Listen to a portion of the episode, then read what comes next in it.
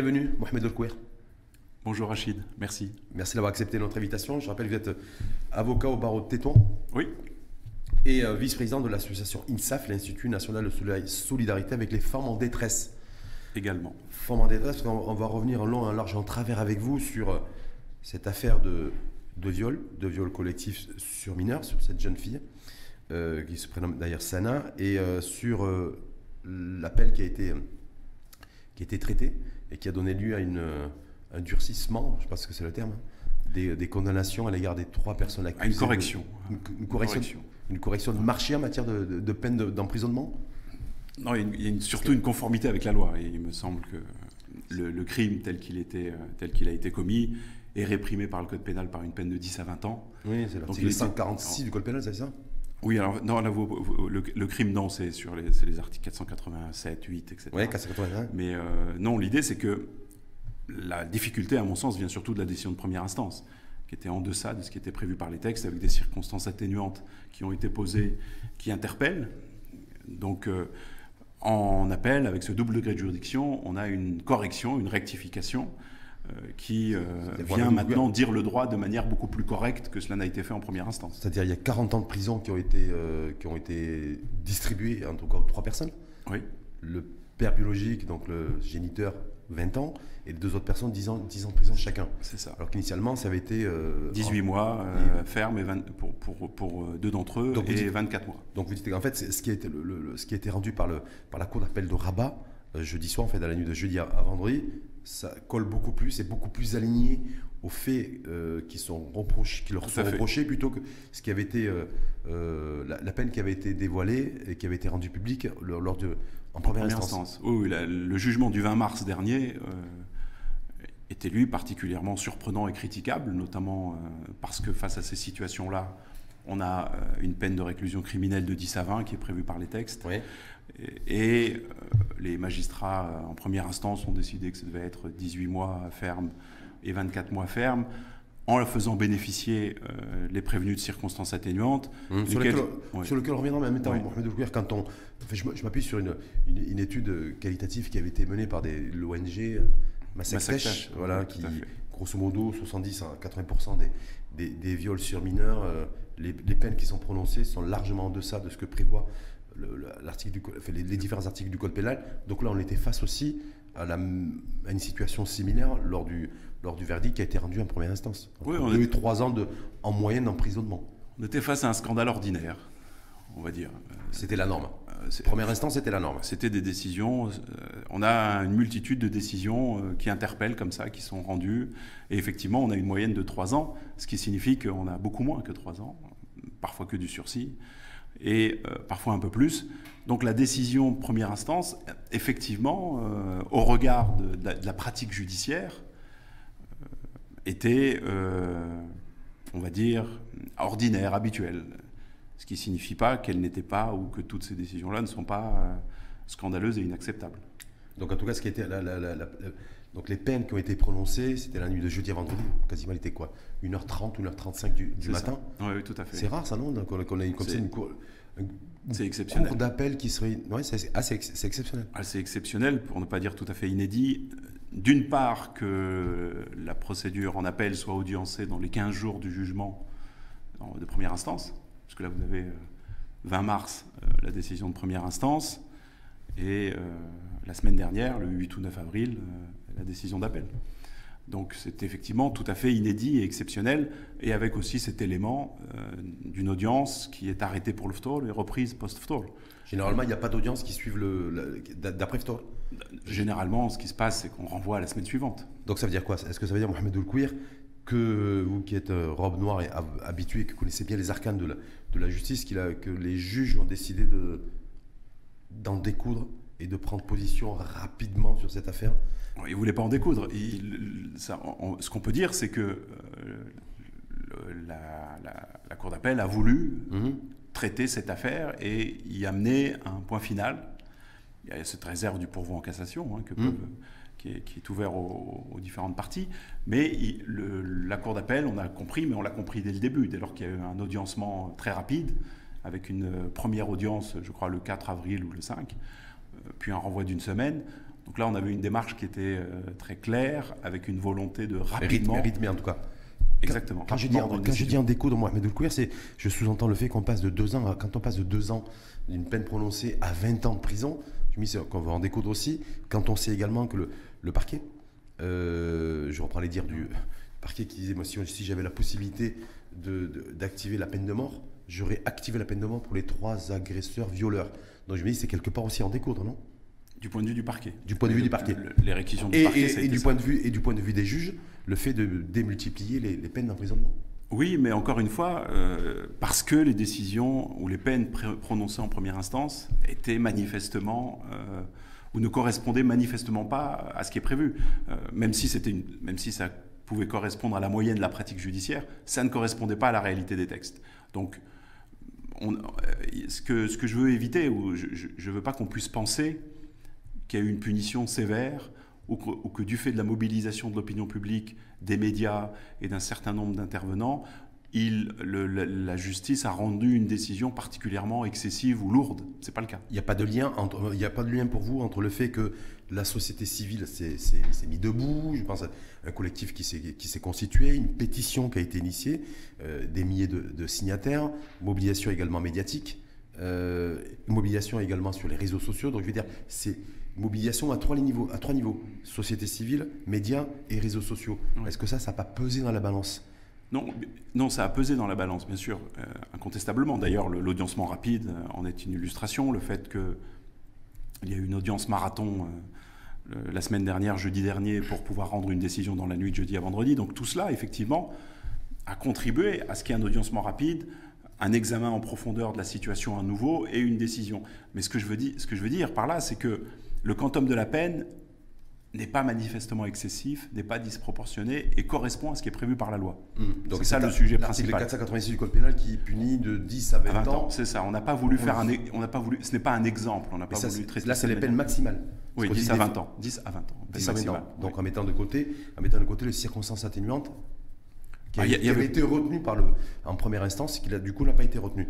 A priori non, on n'a pas encore l'arrêt de la Cour d'appel pour savoir mmh. précisément quelle est la motivation, mais euh, ce qui est certain, c'est que euh, les premiers juges ne pouvaient de toute façon pas accorder des circonstances atténuantes au regard des éléments de fait.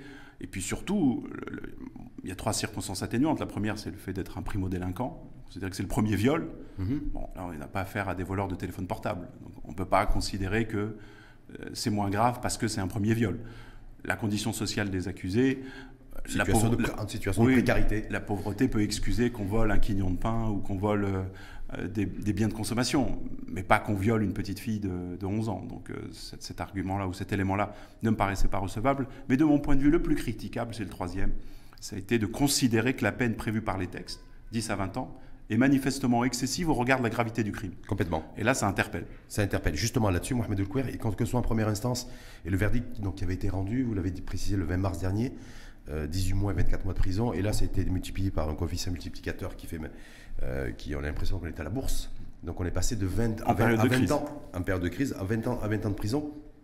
Sauf que, sauf que les, euh, les, faits retenus et les charges euh, dans les deux cas de figure, malgré d'ailleurs le, fait que la, que la, la défense, la, fait la, les avocats mobilisés, et je pense peut-être au niveau de l'INSAF, avaient demandé à requalifier. Beaucoup d'avocats qui se sont mobilisés dans cette affaire en appel. Et les faits et les charges, ça n'a pas été le cas. Les juges n'ont pas retenu, y compris en appel, le terme de viol. viol. De viol, de viol collectif et de violence. La requalification. Les trois ne figurent pas. Oui, mais la requalification aurait été symbolique puisque de toute façon la peine est la même, que ce soit attentat à la pudeur sur mineur ou viol sur mineur. C'est quoi la différence entre les deux Attentat à la pudeur et... Ça aurait, été, ça aurait été 10 à 20 ans. Donc, euh, Atteinte à la pudeur, c'est 20 ans Oui. et viol, c'est 20 ans Oui, oui, oui. c'est pour ça que la requalification euh, était symbolique, mais elle interpelle sur une autre, une autre thématique, c'est l'incompréhension. Pourquoi l'attentat à la pudeur? Quelle est la logique de poursuivre sur cette base-là? Quand on sait qu'il euh, y a eu un viol, puisqu'on ne peut pas appeler ça autrement, mais c'est lié à la définition très restrictive du viol, au fait qu'on a un texte qui est très ancien, qui date de 1962. Mhm. L'attentat à la pudeur, c'est la même chose. On n'a même pas dans ce code pénal aujourd'hui la notion d'agression sexuelle. On n'a pas la notion de pédocriminalité. Tous les éléments euh, actuels euh, qui existent en matière de répression de ce type de comportement, de, pédophilie, etc., tous ces textes-là, tout ce vocabulaire-là est complètement absent de, ce code pénal de 1962 parce que c'était une réalité. Donc c'est pour ça que les, que, les juges se, rabattent sur attentat à la pudeur ou, même oh, viol. ils, auraient pu, ils auraient pu poursuivre aussi pour viol. Le choix a été fait l'attentat à la pudeur. C'est, Pourquoi ils n'ont pas retenu viol, selon vous, les juges? Que, ce soit que ce soit en première instance ou à l'appel ça, il faudrait pouvoir se mettre dans leur tête pour comprendre quel est le cheminement qui a abouti à cela. Hum. Euh, Parce que j'en fais, pas, fais pas une exception, j'en fais pas un élément important, puisque ça, ça, aurait été important si ça avait eu un impact sur le quantum de la peine, si on pouvait avoir des peines plus graves. Mais là, cette requalification. Sauf que certains sont, sont interpellés par Mohamed Oulkouir euh, par le fait que justement, il n'y a pas eu requalification, même si vous dites qu'il y avait eu un enjeu essentiellement symbolique. Sauf que euh, quand on passe de 2 à 20 ans de prison et qu'on ne requalifie pas les faits, ça pose problème. Non, puisqu'on pouvait, sur la base de l'attentat à la pudeur, passer à 20 ans. Passer à 20 ans, ça pose... Donc, ça ne pose pas de problème juridique. Mmh. C'est pour ça que je dis cet enjeu, il est symbolique, il est aussi sociétal, et il est lié à cette réforme du Code pénal. Mmh. Parce qu'on doit avoir maintenant... Euh, euh, Camus disait que mal nommer les choses, c'était ajouter au malheur du monde. L'élément principal, justement, pour réduire ou enlever à ce malheur du monde, c'est de mieux nommer les choses. Hmm. Et donc, quand il, quand il y a un viol, l'appeler viol. Mais là, on est, est-ce qu'on n'est pas face à une affaire, Mohamed Oulkouir, où les choses, justement, ont été. Les choses, c'est-à-dire les faits, les charges à l'égard des agresseurs ont été mal nommées, mal qualifiées. Il me semble. Y compris, y compris un appel. C'est-à-dire qu'on a une peine aujourd'hui qui a été largement durcie. Euh, alors, peut-être beaucoup plus adaptée aux faits, euh, ce qu'appelaient de leur vœu d'ailleurs les, les ONG euh, féminines et autres. Mais est-ce qu'on n'est pas face à une affaire, en fait, une nouvelle affaire de viol.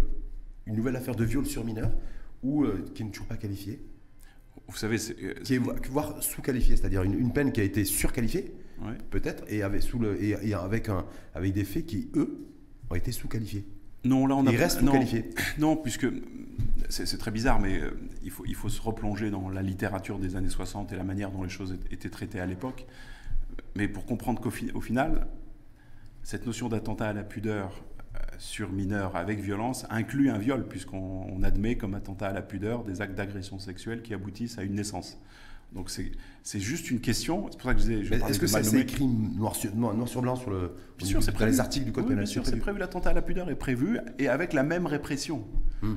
Donc euh, c'est pour ça que je disais l'enjeu, il était davantage symbolique. Hmm. Mais de vous à moi, que ce soit euh, pour, pour la partie civile, pour la victime, la qualification, euh, au final, n'est pas fondamentale. Hmm.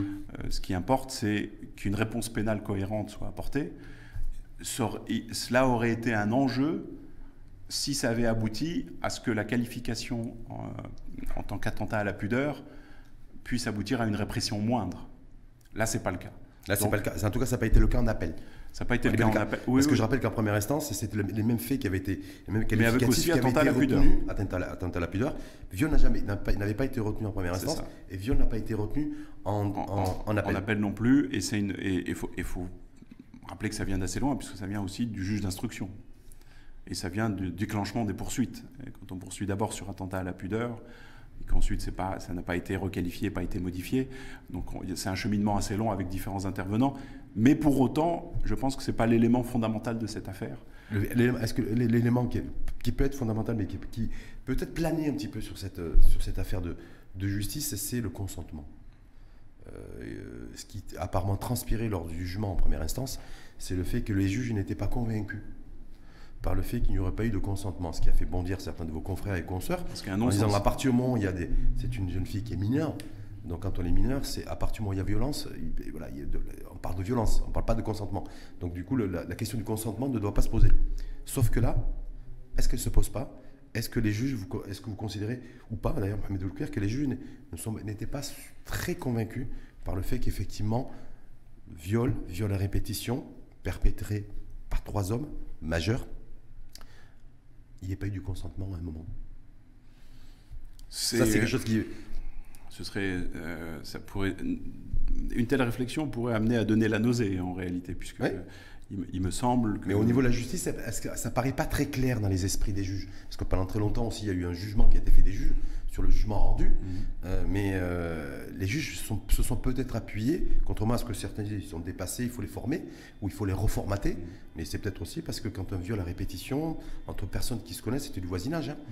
Euh, il y aurait pu avoir, il y aurait pu avoir, je dis bien, aussi une forme de consentement, sachant qu'en plus, apparemment, il y avait une jeune fille aussi qui faisait l'intermédiaire et qui était complice des agresseurs et bien connue de la personne qui a été agressée. Oui, oui, mais la cette question-là, je ne pense pas honnêtement que ça ait pu, pu entrer en ligne de compte. Euh, la question du consentement euh, ne se pose absolument pas, puisque c'est une petite fille de 11 ans. Mm-hmm. Donc cette question-là euh, serait complètement hors sujet. Est-ce que ça s'est pas déjà produit? Est-ce que ça s'est dans d'autres affaires de viol, viol sur Parce que j'ai essayé moi de mener ma petite enquête modestement, et puis on me disait qu'en fait effectivement aussi dans lorsqu'il y a eu des cas similaires qui sont produits, parce que malheureusement il y en a aussi, il n'y a pas que cette jeune fille.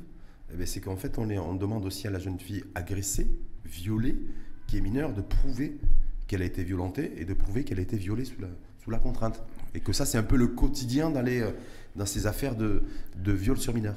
Oui, bien sûr, mais euh, il y, a effectivement quelques éléments. On se souvient d'une affaire à Marrakech il n'y a pas si longtemps où, mmh. euh, les accusés, euh, enfin les personnes poursuivies ont été relaxées, enfin acquittées même, dans, le cas d'espèces, ont été acquittées, alors qu'il y avait a priori des, une agression sexuelle ou un viol sur mineur.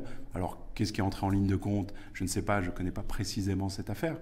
Mais il me semble qu'on est justement dans une thématique où cette notion de, consentement n'a pas du tout sa place, puisqu'on n'a pas besoin, et à la limite, on pourrait peut-être penser, euh, puisque si on veut prêter des intentions au juge, on peut leur en prêter de différentes natures. Peut-être qu'ils ont pensé que c'était mieux d'aller sur l'attentat à la pudeur, avec violence sur mineur, qui, qui ne permettait pas à la défense d'utiliser l'argument du consentement qui aurait pu peut-être utiliser si euh, la, la, défense, la défense, un appel à, avancer cet argument. Oui, mais qui, mais consentement, pas d'ailleurs cette jeune fille, elle n'a pas 12 ans, elle n'a pas 11 ans ou 12 ans, elle a 17 ans. Primo, ouais, c'est ce qui a été avancé. Oui, oui, J'essaie de comprendre de la position à la ligne de, la défense et puis en même temps de dire voilà, il y avait aussi, ils ont réactivé le fait que voilà, qu'il y avait aussi, il y avait aussi une la jeune fille était peut-être aussi favorable. Elle n'était pas en tout cas très défavorable, ça s'est pas fait sous la contrainte. C'est ce que c'est ligne de la défense lors du lors de l'appel c'est le principe de, c'est l'élément de, l'âge et de la minorité. Il ne peut pas y avoir de question de consentement. Quand vous avez 11 ans, vous ne savez pas à quoi vous consentez de toute façon. Et, dans, le cas d'espèce, la, victime a toujours nié et, il y a eu des violences, il y a eu des menaces. Si la victime est consentante, euh, des menaces aussi, aussi absurdes que cela puisse paraître. Pas le, on va pas refaire le, jugement, mais des menaces en fait sur le. Des menaces de mort si elle révèle ce qui s'est passé. Si elle révèle ce qui s'est passé. C'est sûr. Hmm. Donc en général, si vous pensez que déjà, il faut quand même être sacrément malade ou tordu pour penser qu'une euh, petite fille de 11 ans peut vous autoriser à, faire quelque chose avec elle. Et que donc elle est consentante. Déjà, si vous êtes dans ce registre-là, c'est déjà particulièrement inquiétant. Donc cette question, pour moi, doit aussi être évacuée, parce que cette question du consentement ne se pose pas dans ce cas d'espèce, mais elle ne peut jamais se poser en matière d'agression sexuelle sur mineurs. Sauf qu'elle se pose, et c'est pas vous que je veux le dire, vous êtes beaucoup mieux placé que moi, Mohamed Kouir, dans la majorité des, je dis bien la majorité, hein, d'après ce qui m'a été dit, des viols sur mineurs, ben, la, victime, et la victime supposée en tout cas, mmh. doit prouver euh, qu'elle a été violentée, et doit prouver que, euh, que la relation sexuelle a été faite alors qu'elle n'était pas d'accord sous la contrainte. Non, non, je ne suis pas d'accord avec, avec ces éléments-là. Euh, ce qui doit être prouvé, c'est la matérialité, parce que vous ne pouvez pas mmh. reprocher à quelqu'un un viol ou une agression sexuelle, il n'y a aucun élément matériel. Qu'est-ce que vous entendez par élément matériel en l'occurrence? Bah, Déjà, il faut arriver à, déterminer que déjà ces, deux personnes-là se sont rencontrées, qu'il y a mmh. eu une action quelconque.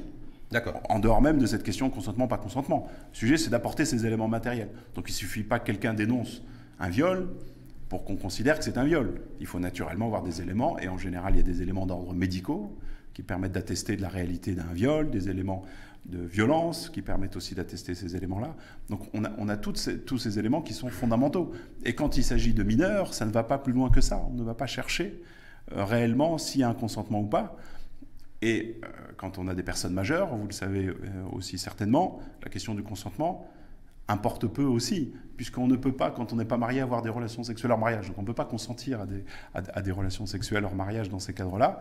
Donc il y aura euh, cette, cette question du... Euh, et c'est ce qui est assez dramatique d'ailleurs, cette question de l'agression sexuelle, si on, on, on, engage une action pour viol et qu'on n'est pas en mesure de le démontrer, là je parle de majeur, ben on se retrouve pris dans cet engrenage de cet article 490 et des relations sexuelles hors mariage. C'est peut-être pour ça qu'il y a très peu de, de, personnes victimes de viol et qui sont majeures qui déposent plainte en fait. Certainement. Et c'est aussi ça le sujet. C'est pour ça que la question fondamentale, euh, elle est cette réforme de fond en comble pour avoir des outils et donner aux services de police et aux services de justice des outils juridiques contemporains, modernes, qui permettent de saisir ce type de, ce, type de problématique et être réellement du côté des victimes et en mesure de les protéger. Vous avez un certain nombre de pays où ils ont des unités spéciales pour les victimes qui traitent spécifiquement de ce type de problématique, puisque c'est pas euh, déjà quand il s'agit d'enfants et de mineurs, c'est très complexe, mais même avec des personnes adultes, toujours très compliqué d'arriver à les accompagner, à ce qu'elles puissent parler, euh, à ce qu'elles soient mises en situation d'avouer ou d'expliquer. la jeune fille s'est exprimée devant le, devant le juge, en tout cas devant les juges, euh, à huis clos. C'est-à-dire qu'elle n'a pas été confrontée à ses agresseurs. Euh, c'est une, une, histoire très, très compliquée. Il, il, y avait une situation de déni de grossesse. Cette affaire a été découverte du fait de la grossesse. Parce qu'auparavant, on ne découvrait pas. Et comme il y avait un, un cas de déni de grossesse, personne n'a vu qu'elle était enceinte cette petite fille. Donc, c'est à cause personne, y compris ses parents, y compris ses frères et sœurs. personne de sa famille, avec qui elle était euh, régulièrement. Donc, on a tous ces éléments couplés les uns aux autres font que ça a été très compliqué. Et c'est justement la maternité qui a déclenché euh, tout ce mécanisme judiciaire. Mais on peut imaginer que si elle n'était pas tombée enceinte, elle aurait sans doute continué à être violée pendant des années sans que personne ne puisse s'apercevoir de quoi que ce soit. Des choses assez, euh, assez abominables. Et on n'est pas très loin de ces questions de traite d'êtres humains. On sait qu'il y a des poursuites engagées euh, pour des traites d'êtres humains parfois. On n'en est pas très éloigné dans, dans, dans, ce, dans, dans le schéma qui s'est produit à Tiflet. Donc effectivement, c'est cette grossesse non désirée qui a été l'élément déclencheur, en tout cas pour le. Bien sûr. Le, au plan judiciaire. rendu compte sur le plan judiciaire, le dépôt de, dépôt de plainte qui avait été déposé, je crois, en décembre dernier. Euh, euh, non, bien avant, en, décembre de l'année d'avant. Décembre de l'année d'avant. Oui, décembre 2021. Ah, c'est ça. Donc avec une procédure qui Oui, oui, exactement, puisque ensuite la procédure devant le juge d'instruction a été enclenchée au printemps 2022. Euh, avant de, poursuivre là-dessus, Mohamed Oukouya, juste une, une, parenthèse que vous avez ouverte sur le sur la. Vous dites voilà, grossesse non désirée, donc le débat à nouveau peut-être sur l'IVG, l'interruption volontaire de grossesse, dans ces cas précis, euh, viol, viol collectif. Mais c'est possible déjà dans, les cas de, dans les cas de, dans les cas de, mise en cause de la, de, la santé de la mère et là oui ou euh, déformation du fœtus. déformation du fœtus mais là, en l'occurrence sur, sur, un cap sur, ce, sur ce cas-là parce qu'il y a quand même le drame on va y revenir d'ailleurs aussi c'est que cette jeune fille elle a accouché depuis et qu'elle est maman d'un d'un petit, garçon, Ryan, qui se prénomme Ryan, donc qui a d'ailleurs le nom de famille, pas du papa, mais du, et de la maman. Oui. Pas du père biologique en tout cas. Mais, est-ce que c'est souhaitable qu'il ait le nom de famille du père biologique? Ah, Je ne sais pas, mais on a, on a rediscutera là-dessus. Mais sur l'enjeu, pour vous, l'égalité de l'IVG, s'il y avait eu cette, la possibilité d'actionner de, l'IVG en étant en conformité avec le cadre juridique, est-ce que ça serait pu éviter, ou en tout cas, dans cette affaire, en, partie le, en partie le drame? Non, dans cette affaire, non, puisque, comme je vous l'ai évoqué, il y a cette question de déni de grossesse que donc au moment où on se rend compte qu'elle est enceinte, il est déjà plus possible, quel que soit le cadre juridique ou quel que soit le pays du monde dans lequel vous vous, trouvez, de pratiquer une interruption médicalisée. Bah, surtout, à, surtout à 8 mois. C'est ça. Pour ça si ça avait été beaucoup plus tôt, ça aurait été. C'est pour ça que je dis que c'était pas du tout concevable. Hum. Mais après, oui, dans les, dans les, dans les cas de viol euh, et, avec une, une, euh, une prise de connaissance, une prise en compte rapide, il y a cette possibilité d'interruption volontaire de grossesse. D'ailleurs, le ministre de la Justice a rappelé que pour lui, c'était récemment dans une, une réunion publique, rappelé que, dernier, que euh, ça devait relever de, l'échange entre le médecin, et le patient. Et la, et la, femme concernée. Exactement. ça regardait personne d'autre. Tout à fait. On, est précisément dans ce type de cas de figure. Hum. Justement, on, parlait de cette jeune fille donc, qui a accouché aujourd'hui, parce qu'il faut revenir, parce qu'on a, on a parlé des agresseurs, on a parlé de la peine, euh, de durcissement en tout cas des, condamnations. Mais on va parler aussi, parce que c'est extrêmement important, de cette jeune fille aujourd'hui, parce que je rappelle que l'INSAF, dont vous êtes vice-président, l'accompagne depuis le. Depuis, ah, depuis, depuis qu'on a, depuis qu'on a été informé, donc il y a un peu plus d'un an de, cette situation. Oui. Euh, L'INSAF a simplement été de manière indirecte informé de ce qu'une petite fille de 11 ans était tombée enceinte et avait accouché. Donc comme INSA fait un travail important sur euh, la lutte contre... C'est intéressant, c'est une personne de ressources en fait, une, citoyenne lambda, une, personne engagée ah oui, En fait, c'est une association C'est une, une, jeune dame euh, qu'il faut saluer, qui s'appelle Siham, qui euh, en fait avait cette information, s'en est rendu compte, et c'est à travers elle que nous aussi, on a pu être informés de cette, de cette situation. Et que, Donc, ça, veut, dire que c'est un pur hasard en fait C'est un, un, hasard absolu. Un hasard absolu. Donc il a fallu que cette dame, Siham, donc euh, se rendre compte, je crois d'ailleurs qu'elle l'a aperçu en fait la, la, jeune fille au tribunal avec, avec un bébé. C'est ça, tout à fait. Donc c'est ça qu'il a alerté. C'est ça, exactement. Et nous, et nous, quand on a été informé d'une de, ce qu'une petite fille de 12 ans avait accouché. ça fait un travail important sur les mères célibataires, mhm. sur la lutte contre le travail des enfants. mais là, c'était une situation tout à fait invraisemblable. Donc on, c'est la première fois qu'au niveau de l'INSAF, vous voyez ce. Parce que je crois pas que l'INSAF a été créé il y a plus de 20 ans. Hein. Oui, oui. C'est la première fois qu'il y a un cas typique, un, cas, un cas, similaire d'une jeune fille de 12 ans. Ouais. Aussi jeune, aussi jeune, oui, parce qu'il ne faut pas oublier, et, et Siam l'a bien expliqué, c'était une petite fille de 11 ans qui, euh, qui est tombée enceinte, qui a accouché, mais qui n'était même pas en mesure d'allaiter son enfant. Elle n'avait pas de sein, elle n'avait pas de lait, elle n'était pas formée pour pouvoir. Euh, pour pouvoir euh, allaiter son enfant. Enfin, on, parle de ce type de situations qui sont absolument dramatiques. Et, grâce justement à, à Siham, puis ensuite INSAF a pris le relais pour accompagner euh, la petite et son enfant. Bah, on, va parler de considérations très terre à terre. Mhm. les nourrir, les habiller, le lait pour le petit, les, la prise en charge médicale. Enfin, ça, c'est le rôle habituel. Donc, en fait, c'est l'accompagnement. Soutien financier, accompagnement Soutien matériel, exactement, et un certain nombre de médecins, euh, Et cette jeune fille avec son enfant, aujourd'hui, elle est. Son enfant et sa Non, non, non. Et c'est ce qui est aussi quelque chose d'assez remarquable. C'est que euh, elle a, sa famille ne l'a pas exclue. Et sa famille a continué à rester autour d'elle, à être autour d'elle et à l'accompagner. Et donc, elle vit toujours dans sa famille. Le sujet essentiel, c'était de la scolariser. Mmh. puisqu'elle n'avait jamais été à, l'école, ce qui est mmh. quand même assez et la, particulier. L'école de la deuxième chance. Exactement, l'école de la deuxième chance. L'académie régionale ici à Casablanca nous avait beaucoup aidé. Ils étaient intervenus également auprès de l'académie à Rabat pour la, la rescolariser. Euh, Est-ce que c'est une bonne chose, Mohamed Oulkouir, de la, de, la, de la faire revenir et de la, de la remettre dans son environnement social d'origine et originelle, c'est-à-dire euh, je veux bien qu'effectivement, elle est encore jeune, donc elle a besoin aussi de sa famille, de son papa, et apparemment elle est très proche de sa grand-mère. mais en même temps, elle se retrouve dans un, parce que dans un doigt où les voisins aussi, euh, c'était les membres de la famille des trois agresseurs qui ont écopé de 20 ans et de 10 ans de prison ferme. Donc voilà, je me dis, est-ce que oui, parce que c'est pas la victime de partir. C'est jamais à la victime de partir. Pourquoi faudrait que la victime abandonne euh, l'endroit et que les coupables. Mais elle avait émis le souhait de revenir vivre rester. dans ce doigt avec ses parents. Elle veut vivre avec ses parents et sa famille. C'est là où elle a ses repères. Euh, quand bien même toutes ces choses abominables lui sont arrivées là-bas, c'est là où elle est. Euh, INSAF peut accueillir, et on accueille dans, nos, dans nos centres les, mères célibataires ou les, mmh. mères en difficulté.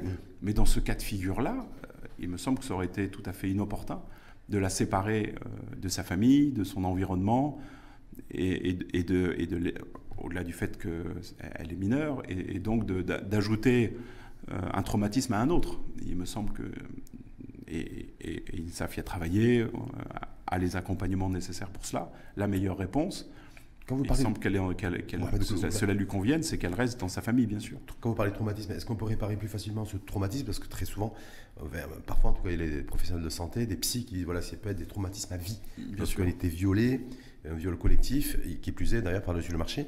Et, euh, et, surtout quand on, a quand on est euh, quand on a un âge relativement précoce. Bien sûr. Bien sûr. Est-ce qu'on peut plus facilement se réparer du coup et se réparer psychologiquement en revenant dans son environnement naturel Peut-être, c'est très difficile à dire. Je pense que j'ai moi en tout cas pas les qualifications ou les compétences nécessaires pour me prononcer là-dessus.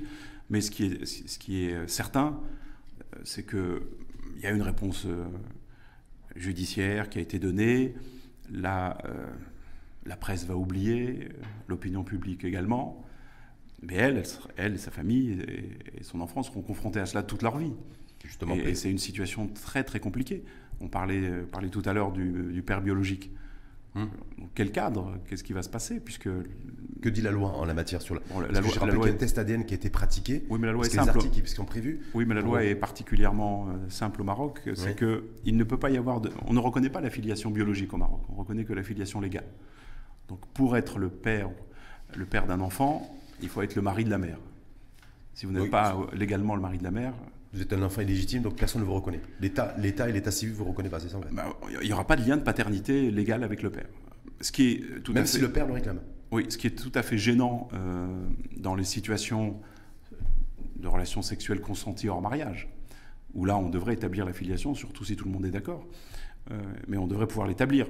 Dans ce cas précis, euh, cette spécificité marocaine de ne pas reconnaître la loi biologique, enfin la naissance biologique, me paraît pas tout à fait inopportune, euh, ou en tout cas pas tout à fait critiquable, parce que j'aurais du mal à imaginer qu'on puisse établir un lien de filiation et que ce père exerce des droits parentaux sur cet enfant et soit en contact avec, avec, la, avec, la, avec la mère et donc la victime qui l'a violé. Mais en même temps, c'est quand, quand, même compliqué parce que le, le, le, le père, donc le père géniteur, le papa biologique, a écopé de 20 ans de prison. Oui. Oui, bien sûr. Mais en même temps, vous dites qu'il y a quand même un enjeu aussi de pouvoir faire reconnaître aussi la paternité. Ah bah, pour moi, il ne faut pas la faire reconnaître. Et de mm. toute façon, en l'état actuel du droit, elle ne sera pas reconnue. Il n'y aura pas de paternité au, au, sens juridique. Mais la question principale, pourquoi certaines associations veulent faire reconnaître cette paternité, mm. c'est plutôt pour la prise en charge et l'élément financier. Euh, et l'accompagnement matériel de cet enfant et subvenir à ses besoins. Et psychologique soit dans le cas de viol. dimension matérielle. Il n'y a pas que oui, mais là, la situation psychologique. enfant qui se oui, mais là, en pleine croissance, c'est un équilibre psychologique. Oui, je suis d'accord avec vous quand, ce sont, quand on a des enfants hors mariage dans le cadre de relations sexuelles consenties. Mais quand c'est le fruit d'un viol, je ne suis pas persuadé que l'équilibre psychologique de l'enfant, c'est d'être confronté à son père. Donc en même temps, ce que vous êtes en train de dire, c'est que, un, le papa, donc le père géniteur, 20 ans de prison, oui. D'accord Voilà, papa biologique. Et d'un autre côté, on a un enfant aujourd'hui qui a un an, un an et demi, qui se prénomme Ryan, donc qui a le nom de famille de la maman, et non pas du papa géniteur. Bah, c'est même un peu plus compliqué que ça si on veut entrer dans les détails. Tous, tous les documents administratifs ne sont pas encore totalement mis à jour parce qu'on attend souvent euh, l'issue de ces procédures judiciaires. Est-ce que ça veut dire que ça va être un enfant qui sera considéré, en tout cas par l'État, et peut-être par aussi la société, parce qu'on a une catégorie de la société qui est extrêmement violente aussi en la matière, illégitime? Oui, bien sûr. C'est Il est condamné à être un enfant illégitime toute sa vie. Enfin, moi, c'est pas ça qui me choque le plus, c'est hum. qu'on continue à faire ces distinctions et qu'on distingue les enfants légitimes des enfants illégitimes, des enfants adultérins, les enfants naturels. Tout ça me paraît invraisemblable. Ces enfants sont des enfants, point. Et il ne devrait pas y avoir de distinction à faire en fonction du statut marital des parents. À plus forte raison quand on est dans une situation où, c'est le, où, tout cela est la conséquence d'un viol. C'est-à-dire que ce qui pourrait être pour, éviter cela, ça veut dire quoi, Mohamed C'est ah, ce code de l'enfant et, et, de considérer que le seul sujet, la seule boussole, le seul aiguillon véritable, c'est l'intérêt de l'enfant et l'intérêt supérieur de l'enfant. C'est pas l'intérêt de la collectivité, c'est pas l'intérêt des parents, c'est pas l'intérêt du père ou de la mère, c'est l'intérêt de l'enfant. Et l'intérêt de l'enfant, dans ces cas-là, il dit qu'il n'y ait pas de discrimination entre enfants, quelle que soit la manière dont vous avez été conçu. Hmm. Sauf que chez nous, d'ailleurs on le voit parce qu'on va peut-être parler du, du réforme, réforme du code pénal, cet article 490, en fait, ce qui sous-entend aussi le fait de ne pas vouloir statuer, jusqu'à présent en tout cas, sur cet article 490, donc qui pénalise et criminalise les relations sexuelles euh, hors mariage, c'est justement pour éviter d'avoir ce cas-là, ce cas précis, même si là on parle de viol, et non pas, de relation consentie. Voilà, complètement. Mais aussi, le, aussi la problématique qui est une réalité sociale et politique, c'est les enfants abandonnés. Ils sont aussi en, trop grand nombre. Donc voilà, ce qui est extrêmement compliqué aussi, c'est comment se dire, voilà, d'un côté, sans parler bien sûr aussi, aussi du fait religieux, et d'avoir un alignement à la grande aiguille et la petite aiguille au niveau euh, culturel. Oui, mais je pense que tout cela n'est en réalité pas ce ne sont pas des arguments opérants. Le seul véritable argument, et, il fait partie maintenant du corpus juridique marocain, c'est l'intérêt de l'enfant, à travers cette convention de 89 mhm. de l'ONU que le Maroc a signée et ratifiée. Donc le seul élément, c'est l'intérêt de l'enfant, et le seul aiguillon, c'est celui-là. Et l'intérêt de l'enfant, c'est justement d'être considéré comme un enfant comme un autre, d'avoir les mêmes droits, et qu'on ne fasse pas de distinction ou de discrimination entre enfants naturels, enfants légitimes, enfants adultérins, euh, enfant né hors ça veut dire qu'il faut, revoir tout l'arsenal juridique aussi dans, il faut, il faut l'article 490 et puis reconnaître aussi que dans notre société. C'est plutôt le code de la famille. Tout, oui, cela, cela se situe surtout dans le code de la famille. il n'y a pas un lien aussi avec l'article 490 du code pénal aussi sur les relations sexuelles hors mariage Non, parce que les relations sexuelles hors mariage, c'est pour vous emprisonner. Hum. On ne traite même pas le sujet de l'enfant. Mais si on a un enfant C'est indifférent. Euh, hum. Les relations sexuelles hors mariage, qu'elles aient abouti à une naissance ou pas, sont euh, réprimées. Donc vous pouvez, vous serez sanctionné qu'il y ait un enfant ou qu'il n'y ait pas un enfant. L'enfant, éventuellement, ça peut être la preuve euh, de ses relations sexuelles en mariage. vivante. Euh, c'est ça, mais euh, ça n'a pas, ça pas d'impact réel. Le, vrai chantier, et je crois que Sa Majesté avait appelé l'été dernier à, cette, une réforme, à une mise à jour du Code de la mhm. famille, c'est cette question-là, de se dire, aujourd'hui, en 2023 au Maroc, est-ce qu'on peut continuer à avoir, à sanctionner des enfants, en réalité, puisque c'est de cela dont il s'agit, on va sanctionner des enfants pour des comportements peut-être moralement répréhensible ou légalement répréhensible ou pas de leurs parents. Hmm. Le sujet principal, il est là. C'est qu'il me semble nécessaire de sanctuariser ces enfants, de ne pas... Euh, Donc ça veut dire que notre société doit être en capacité demain, ce que disait d'ailleurs, je faisais référence à ministre de la Justice, Petit Fouabi, qui s'est exprimé mardi dernier, lors d'une conférence sur les libertés individuelles. Euh, notre société évolue, est-ce que ça veut dire qu'il faut, faut, faut, que notre société aussi, et notre État, et notre justice reconnaissent le concubinage? Est-ce que ça veut dire ça aussi? C'est-à-dire le fait d'avoir les enfants euh, sans être obligatoirement euh, mariés, donc avec un contrat de mariage, ça veut dire que voilà, on peut vivre en couple. Euh, mais vous savez, ça, ça, me, la, situation est sérieuse, mais ça prête toujours à sourire quand même ces situations où on veut aller contre le réel. Moi, mon sujet, il n'est pas de dire qu'il faut reconnaître tel ou tel élément. Hmm. Je dis simplement que quand une situation est là, on doit la traiter. Et on ne peut pas faire comme si elle n'existait pas. Hmm. Et on se peut pas non plus, pour la traiter, on ne peut pas non plus l'isoler de, de la société, du son fonctionnement sociétal et de l'arsenal juridique. mais l'arsenal juridique, qu'est-ce que c'est au final, l'arsenal juridique? Et, on a, et ce n'est pas isolé de l'arsenal juridique, puisque la référence que je faisais à cette Convention des Nations Unies de 89 sur les droits de l'enfant, elle était signée et ratifiée. Donc elle fait partie de l'arsenal juridique marocain. Hmm. Donc la question, c'est plutôt de toiletter et de remettre à hauteur des standards internationaux les autres textes que nous avons. Et c'est pareil que ce soit pour le Code de la famille ou un certain nombre d'autres textes.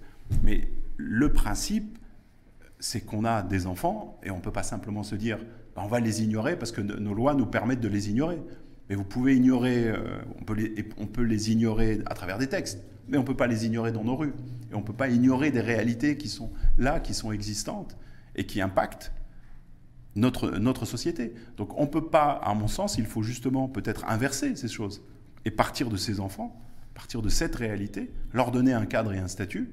C'est ça l'élément principal. Quel tort ont-ils commis? Quelle faute la société leur reproche dans le, cas, dans le cas précis de, cette, de, ce jeune Ryan, par exemple, donc il pourra pas, même si le, même si le papa, vous dites le papa, le papa biologique intente une action en justice, pas déjà avec, euh, avec, la, avec la peine, ça non, ça, ne peut pas marcher, euh, en l'état actuel du droit. Donc, donc, le, donc le jeune Ryan donc, aura toujours... Mais je dis que c'est pas souhaitable de toute façon, hmm. qu'on lui reconnaisse des droits de père. Mais donc, carence au niveau de la Moudawana, qu'est-ce qui serait souhaitable justement? Vous avez fait référence à l'appel qui a été euh, lancé au plus haut sommet de l'État d'une réforme de la Moudawana, donc il y avait différents textes. Petit Fouabi disait justement à la lumière de, cette, de ce drame, cette, de ce drame humain de Tiflet, c'est aussi ben, voir aussi, tant qu'on, parce qu'on était en train de préparer la, la dernière mouture de ce, de, ce, code pénal, intégrer aussi ce qui s'est passé à Tilfait pour essayer de rectifier le tir. Euh, donc peut-être supprimer les circonstances aggravantes lorsqu'il y a un viol sur mineur, ça c'est un truc aussi qui est d'actualité, mais là-dessus, c'est-à-dire se dire voilà, cet enfant aujourd'hui, un an et demi, il n'aura pas de papa, il ne pourra pas jouir d'un état civil ou euh, qui sera en lien avec aussi, euh, qui ou il y a un lien organique avec le, avec le père, on fait quoi? Qu'est-ce qui est possible de faire? On, est sur un cas très particulier. il y a une réforme à faire, elle doit être faite à travers le code de l'enfant c'est cet élément-là, de mettre en place un code de l'enfant. Un certain nombre de pays, pas très éloignés, la Tunisie ou le Sénégal, ont un code de l'enfant qui a été mis en place. L'Observateur marocain des droits de l'enfant a travaillé, je crois même qu'ils ont établi une ébauche de code du code de l'enfant. Donc on, a, on, a, la matière, et ce code de l'enfant va permettre justement de protéger, de sanctuariser ces enfants à travers ce code, à travers un défenseur des enfants, qui est une institution, à mon sens, à mettre en place, puisqu'on a tendance à souvent les oublier. Mmh. On traite euh, la société veut, veut, punir ou sanctionner le violeur, veut punir ou sanctionner euh, la mère qui n'aurait pas, euh, qui aurait eu un, enfant dans le cadre de relations sexuelles en mariage. Mais qui s'occupe de l'enfant Qui en parle et qui le mmh. protège Donc on a besoin d'institutions fortes et solides pour protéger ces enfants, puisqu'ils sont tout à fait vulnérables. Et donc ça, c'est ce code de l'enfant qu'INSAF demande depuis très longtemps. C'est cette réforme du code de la famille pour mettre fin à ces situations qui sont pour moi identiques, mais de viols légaux, puisqu'on a des petites filles aussi aujourd'hui. Par concernant le mariage des mineurs, on est sur un train de 15, 16 000, 17 000 dérogations chaque année. On a, des fillettes, on a des fillettes de 12 ou 13 ans qui sont mariées, elles ne se marient pas, elles sont mariées, et elles sont violées. Mais la petite différence, c'est que là, elles sont violées avec la bénédiction judiciaire. Et dans ce cadre-là, on a le même problème. On ne peut pas continuer à accepter, justement parce qu'on a un habillage juridique, des réalités qui sont abominables. Donc le sujet principal, il me semble, c'est qu'on doit peut-être euh, faire preuve d'un peu moins de dogmatisme, d'un esprit un peu plus pratique et de traiter ces réalités-là. Même si on ne veut pas les voir, même si on ne veut pas les accepter. Vous on doit référence au mariage coutumier, il y a aussi des, des, forces politiques aussi qui vous disent que dans le monde rural, la, jeune fille de 14 ans, 15 ans, 16 ans, elle n'est pas comme la jeune fille de 14, 13 ans, 14 ans, 15 ans euh, dans le monde urbain. Ici même, j'avais des. Mais c'est honteux comme c'est honteux comme ah, propos. Comment vous aussi une diversité d'opinions Non, mais et d'appréciation aussi. Mais là, c'est pas des opinions. C'est pas une opinion. Quand vous posez un constat en disant qu'à 13 ou 14 ans dans le rural, on, est bonne qu'à être marié, euh, en gros, pour résumer, et que dans le, dans le public et dans l'urbain on pourrait. Déjà, c'est abominable. Mhm. Euh, cette, cette assignation géographique me pose problème. D'autre part, c'est faux, puisqu'on sait très bien que les mariages des mineurs et les autorisations sont plus nombreuses en milieu urbain qu'en milieu rural. Donc c'est ne pas connaître la sociologie de ces mariages de mineurs qui sont en réalité beaucoup plus importants dans l'urbain et le périurbain que dans le rural. Donc ça me paraît pas être tout à fait et les viols sur mineurs sont, et les, viols sur mineurs sont plus nombreux parce qu'on n'a pas de data là-dessus précise en tout cas est-ce que le viol sur mineurs il y en a beaucoup plus en ville qu'en non, je, bien sûr. Que, la campagne ou pas? Vous savez, ça, y en a, pour une raison assez simple, hum. c'est que la population est, est, plus largement en milieu urbain qu'en milieu rural. Donc mathématiquement, vous avez plus de viols. La loi du nombre, comme on dit bah, C'est la loi du nombre, bien sûr. Mais là, en l'occurrence, sur cette jeune fille, en tout cas, ça s'est passé dans un, environnement. Mais on, a beaucoup de cas, malheureusement, à Casablanca, à Marrakech, à El Jadida, à Tétouan, à Tanger. On peut faire le tour du royaume sur ces thématiques, malheureusement. Dernière petite question, Mohamed El sur le, job de l'INSAF, qui était là dès le départ. Euh, donc, il y a eu, euh, suite à un signalement de cette jeune dame, qui vous avait rendu d'ailleurs hommage, en tout cas, bien sûr, rappelé, cette jeune femme qui vous a donné le signalement de cette jeune fait un travail phénoménal.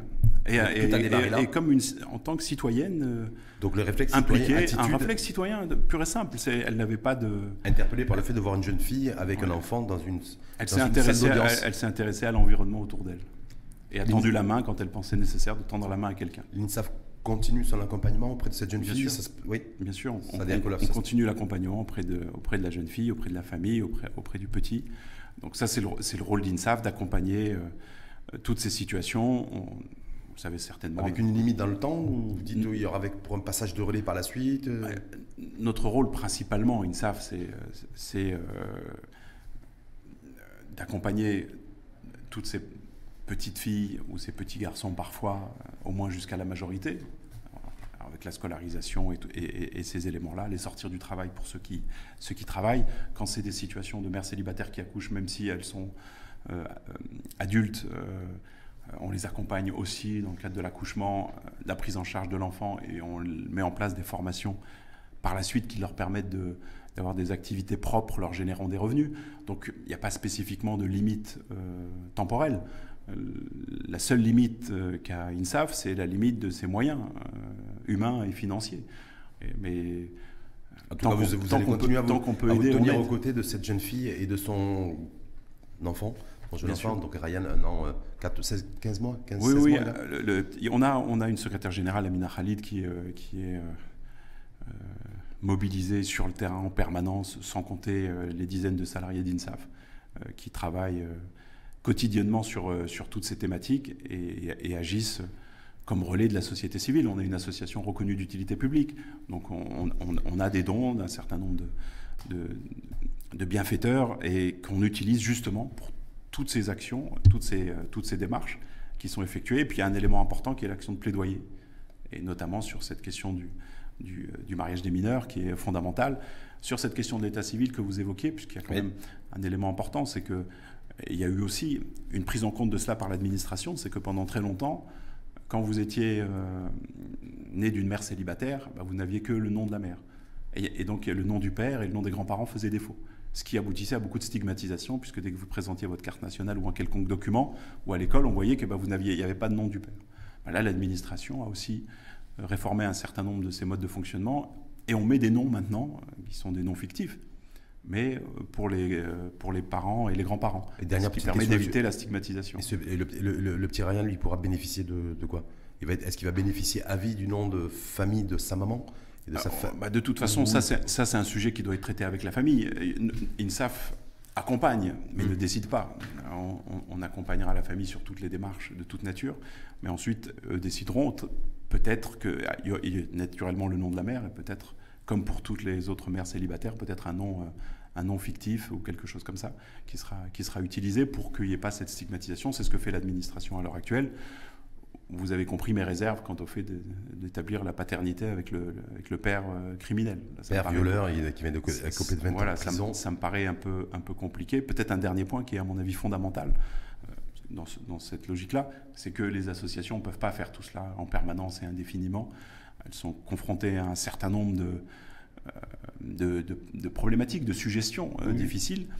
Et il faudrait, et c'est dans le cadre de cette réforme du code pénal et du code de procédure pénale devrait être utilisé, c'est mettre en place une commission d'indemnisation des victimes, des victimes d'infractions qui permettrait, quand les euh, coupables sont impécunieux ou insolvables ou n'ont pas les moyens de payer, puisqu'aujourd'hui, mmh. on condamne à une indemnité, mais si euh, la partie euh, condamnée ne peut pas payer, vous n'avez rien. Là, en l'occurrence, ils ont été condamnés à 60 000 dirhams et 40 000 dirhams. Voilà, c'est ça. Mais s'ils si, ne sont pas en mesure de payer... Mais ils ne paieront pas. Et puis ils paieront pas. Et donc, ça ne règle pas le problème. Mmh, mmh. Donc les associations sont là, mais pour moi, il faudrait un fonds de garantie avec une commission d'indemnisation de, des victimes d'infractions. C'est intéressant que vous parliez de Mohamed Loukia, parce que beaucoup, beaucoup sont d'accord avec vous là-dessus, mais certains, certains disent aussi qu'il faut peut-être arrêter aussi que trop d'associations jouent le, soit, les, euh, soit un peu les substituts de l'État. Donc il faudrait aussi clarifier ça. Totalement. Un peu le bah, bien sûr, c'est pour ça d'ailleurs que je demande cette commission d'indemnisation des victimes d'infractions avec un fonds spécifique dédié mmh. à cela qui pourrait permettre à l'État de traiter ce type de demande, et même aux tribunaux, qui pourraient, dans ces cas-là, demander au fond, ce qui se fait, ce qui se fait dans beaucoup, beaucoup de pays. On n'invente rien. Hein. Il s'agit pas d'un. Quand il y a de bonnes idées qui sont en place et qui fonctionnent, bah, il faut les utiliser. Et pareil, bah, il y a cette question des aides directes. Depuis des années, on en parle. Hum. Ça, ça pourrait permettre justement d'éviter que des associations aient à se substituer à l'État. Euh, INSAF ne le fait pas euh, ou n'entend pas se substituer à l'État, mais elle entend répondre à des problématiques du réel. Hum, on peut toujours espérer que l'État intervienne ou que l'État se mobilise. Mais en tout cas, si l'État n'est pas mobilisé, ne pas attendre que l'État se mobilise et, vous faire le job en tant qu'ONG. C'est ça. Merci infiniment, Mohamed El pour Merci cet éclairage sur cette euh, dramatique affaire de viol sur mineur, même si, la, même si le, fait, la charge de viol n'a pas été retenue, que ce soit en première instance ou, ou en appel. Euh, vous dites, vous aussi, de toute façon, ça va être surtout une valeur symbolique, mais en tout cas, quoi qu'il en soit, cette condamnation à 20 ans de prison pour le principal accusé, d'ailleurs papa biologique, et 10 ans pour les deux autres prévenus. Euh, euh, donc ça c'est une réalité depuis jeudi, enfin vendredi dernier. Et oui, voilà, cette, cette, condamnation, en tout cas, elle est beaucoup plus en ligne, beaucoup plus appropriée aux faits qui ont été, qui sont reprochés aux agresseurs, d'ailleurs les agresseurs qui ont nié en bloc les. Euh, hein, ils ont nié ou ils disaient qu'ils ne savaient pas. Ils savaient pas. C'est plus, particulier. Je ne sais pas. Oui, je ne sais pas. C'est quand même particulier comme réponse. En tout cas, c'est 20 ans de prison pour lui et 10 ans de prison pour les, euh, pour les deux autres prévenus. Donc, espérons simplement que déjà, bravo pour le, tout le job qui est fait et tout le travail qui est fait par l'INSAF, euh, qui a été la, première association à avoir identifié cette jeune Sana. Et, et puis, il y a aussi tout ce collectif aussi d'ONG qui se, qui s'est mobilisé, qui s'est mobilisé, bien sûr avec l'espoir qu'il ne faut pas non plus que la mobilisation s'estompe. Ça va être ça le sujet. C'est surtout de pouvoir, euh, de cette situation abominable, euh, aboutir à, ces réformes en profondeur que, nous attendons et dont beaucoup de Marocains et de Marocaines ont besoin. Donc maintenir la pression sur le ministre de la Justice, en l'occurrence oh, il, il n'est pas le seul, puisqu'on a, vous savez que maintenant on a un pouvoir judiciaire. Oui. Donc euh, l'instance il a certaines prérogatives, mais le Conseil supérieur du pouvoir judiciaire en a d'autres très importantes. Donc en tout cas, vous aussi maintenir, maintenir la pression et la connexion, en tout cas avec, ces, avec Abti Fouabi et, à la fois également avec cette instance dans la perspective du euh, ce que le, voile soit levé sur, la, sur ce nouveau code pénal. Ça devait être fait dans les prochaines semaines. On attend, vous savez, ça fait une dizaine d'années déjà que tout le monde attend ces réformes. On en a dans différents domaines. Espérons qu'elles puissent intervenir rapidement parce que je pense que la société les attend. Et qu'il peut y avoir effectivement des situations d'urgence et de, drame, comme euh, c'était le cas avec cette jeune fille. Merci en tout cas infiniment Mohamed Oulkouir. Je m'appelle avocat au barreau de Tétouan et vice-président de l'association INSAF, l'Institut national de solidarité avec les femmes en détresse. Merci Rachid. Merci à vous et à bientôt. Je vous en prie, à bientôt.